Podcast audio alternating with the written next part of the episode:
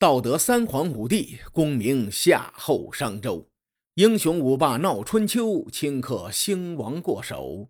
青史几行名姓，北邙无数荒丘。前人种地，后人收，说甚龙争虎斗？上回咱们说到，公元前六百九十八年，执政三十多年的齐僖公与世长辞。回顾齐僖公的一生。在他接过齐庄公治下休养生息的齐国之后，主要的执政思路就是借势，比如借郑庄公的事，用联姻或者联盟的手段借其他国家的事。齐僖公最有名的两个女儿，一个叫宣姜，嫁给了魏国；一个叫文姜，嫁给了鲁国。大伙对文姜应该很熟悉，之前呢。咱们用了两期节目，讲述了文学形象中的文姜和真实历史中的文姜。至于宣姜这个奇女子，等咱们讲魏国的时候一起讲述。现在我先以齐国的角度来梳理这个时代的历史事件，因为这个春秋真的是太乱了。如果东一句西一句，很多人听着听着就两眼一蒙，感受不到春秋时代的波澜壮阔。为了让大伙听得清楚，我分阶段的选择了一些有主角光环的国家，从他们的角度来梳理春秋。在此之前呢，时代的主角是郑国，此后呢，主旋律马上就进入了齐楚争霸的阶段，所以接下来的节目当中，我将以齐国的视角来梳理春秋乱世。闲言少叙，咱们书归正传。齐僖公向其他诸侯借势，几次站队都很正确，借势借的也是十分的成功，让齐国这个东部沿海的诸侯国渐渐的有了一些大国的气象。齐僖公去世之后，齐襄公登上了齐国的国君之位。齐襄公这哥们儿啊，口碑非常的差，与亲妹子剪不断理还乱的关系，咱们先放一边他还先后杀了郑鲁两国的国君。而且为人呢言而无信。然而我们看齐襄公在位时期做的那些事儿，貌似这个家伙很能打。齐国的军威是从这个家伙继位之后才慢慢的树立起来的。尽管我个人不喜欢齐襄公，但在讲述他的时候呢，我还是尽力秉承着公正客观的立场讲述。至于他人的功过，列位您自行评判。当年齐僖公抱着郑国的大腿，形成了齐鲁郑铁三角。随着时代的发展，在齐襄公继位之后，这个铁三角早已是分崩离析。但齐国尝到了会盟的甜头，齐襄公继位之后，走的依然是拉拢盟友、借势这条路。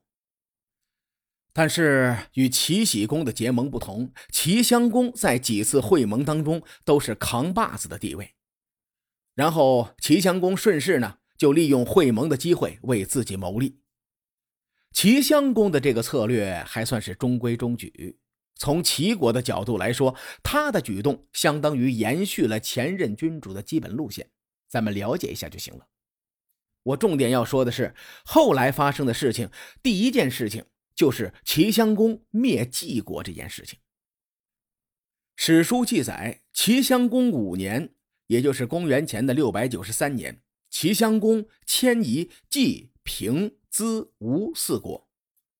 这句话记载的可以说是没头没尾。我想解释一下：公元前六百九十三年，齐僖公发动了一场对晋国的战争，而在当时呢，平、淄、吴这三个国家是属于晋国的附属国，这三个国家的面积很小。所以呢，这四国还是以晋国为主。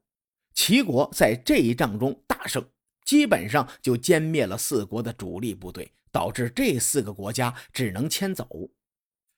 之前咱们讲述过，齐国与晋国那是死仇，到了齐襄公这一代，两国的恩怨已经积攒了九世。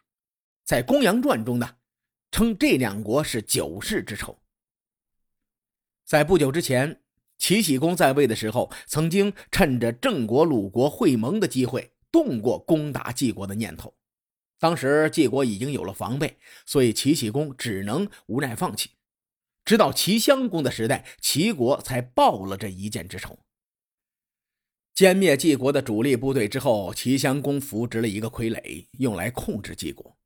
傀儡的名字叫做季季。这个季季呢，可以说是晋国的千古罪人。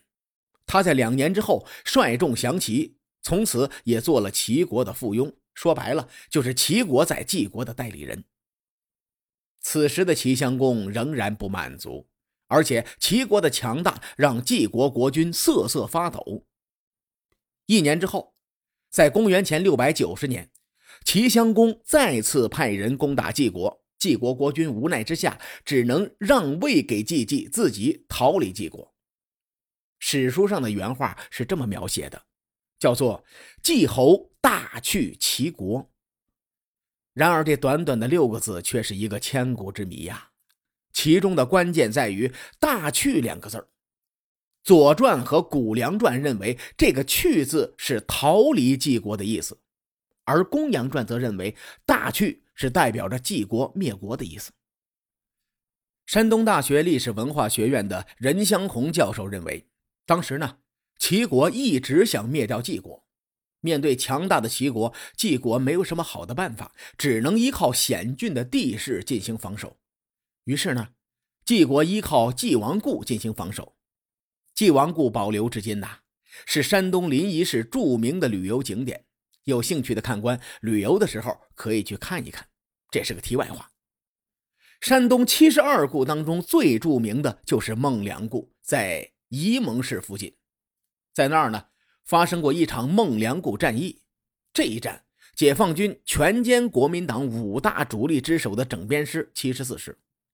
孟良崮战役的历史地位不用我多说了，列位。您应该都很清楚，而晋王固呢，则是七十二固之首。当年晋王选择了晋王固防守，也是因为晋王固的地势易守难攻。齐国想要攻打晋王固，首先得攻破东安古城，然后渡过沂水，翻过蓝马墙，穿过走马门，再攀上悬崖，最后才能攻上晋王固。根据这种情况。任香红教授认为，晋王并没有逃，晋国也没有灭国，而是在这个最合适的避难的晋王固进行抵抗。任教授的这个观点呐，有一定的道理，但还有一些事情需要解释。比如说，晋王固的墓葬年代，据考古学家推测，最早可以追溯到公元前的六百年，而此时呢，是公元前的六百九十年，中间差着九十年。同时，当地还有另外一个关于晋王固的传说，说东周被秦所灭。当时呢，姬昭率领百十来人逃到这里，随后他们凭借地势险要，修建起了晋王故，所以当地人又把晋王故叫做姬王故。不管怎么说吧，齐襄公在位的时候，基本上算是把晋国给灭了，报了九世之仇。这件事儿对齐国的意义呢是相当的重大，很多历史学家对齐襄公都持批判的态度，但这哥们儿的谥号“襄”字却是一个不折不扣的美事啊。襄字这个谥号代表着辟地有德，也代表着因事有功，因此齐襄公灭掉晋国这件事情是有大功的，所以才有了襄字作为谥号。《公羊传》对齐襄公灭晋这件事情大加赞赏，用了大段的文字进行论述。有兴趣的看官可以自行搜索原文《春秋公羊传》庄公四年。我把《公羊传》的相应段落翻译一下，原文是这么写的：为什么说齐襄公贤良呢？因为他灭了晋国，为先祖报了仇。当年齐哀公因为晋国的国君谗言被天子给煮了，这件事儿是齐国的耻辱。齐襄公准备复仇之前，去占卜得到一个卦象，卦象上说这场战争军队要死一半的人。齐襄公对占卜的人说：“只要能报了仇，军队死一半人，甚至我也死了都值得。”在这段记载中可以看到，齐襄公灭晋国的决心是非常大的。接着。《公羊传》对此也有评论，原文的观点是说，已经过了九世的仇，还能报吗？这当然要报的，哪怕过了百世，这仇也得报。因为国君和国家是一体的，诸侯的爵位世代相传，先祖的耻辱也是现任国君的耻辱，所以一定要报仇。后世经常化用“九世之仇”这个典故来形容国与国之间的仇恨，比如陆游曾经写过：“会须立血书封事，请报天家九世仇。”齐襄公灭迹基本上是他政治生涯的高光时刻，这件事呢为他赢得了一些赞誉。过了大约两年吧，齐襄公又做了另外一件事情。这件事情对后来的齐国称霸诸侯产生了深远的影响。这件事呢，要从一年前说起。在公元前六百八十九年，周天子下令，命令齐襄公联合鲁、宋、陈、蔡四国去攻打魏国，目的是为了护送魏惠公回国。转年，在公元前的六百八十八年。齐襄公奉天子之命，率领诸侯讨伐魏国，最终帮助魏惠公复位。这个时候，周桓王已经驾崩了，在位的天子是周庄王。许可之战之后呢，尽管周桓王想尽办法重新树立威信，但实在是无力回天。王位传到了周庄公的手中，这哥们也盘算着振兴王室。他也没什么好的手段，也是只能号召各路诸侯替自己办事儿。而此时，周庄王让齐襄公当联军的老大，也是出于几方面的考虑。第一呢，齐国的实力够强，能担当这个大任；第二，齐襄公这哥们儿为人凶狠，换一个人当老大肯定搞不定他。陈蔡两国那都是小国，没这个能力。鲁国的前任国君鲁桓公被齐襄公暗杀了，现任鲁国国君是文姜的儿子鲁庄公，也就是齐襄王的外甥。考虑到文姜和齐襄公的关系，想让齐襄公听鲁庄公的话，这肯定是没戏呀。咱们再说说宋国，此时宋庄公已经去世了。现任国君宋闵公仁慈有余，杀伐不俗，没本事做联军的带头大哥，所以说齐襄公是最合适的人选。第三呢，魏惠公的母亲宣姜和齐襄公那是兄妹关系，换句话说，齐襄公是魏惠公的亲舅舅，不看僧面看佛面，有这层关系在，齐襄公出手相助也算是合情合理。咱们退一步说。其实魏国的内乱和齐国还真有点关系。魏国发生的那些事情，说起来是妥妥的宫廷大戏，一句半句说不清楚，其中的细节如何，且听下回分解。书海沉沉浮浮，千秋功过留与后人说。我是西域说书人介子先生，下期节目咱们继续聊聊春秋风雨。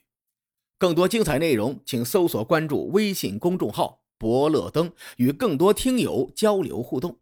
伯乐灯还将定期为粉丝发放福利。愿我们的存在让您对明天更有期许。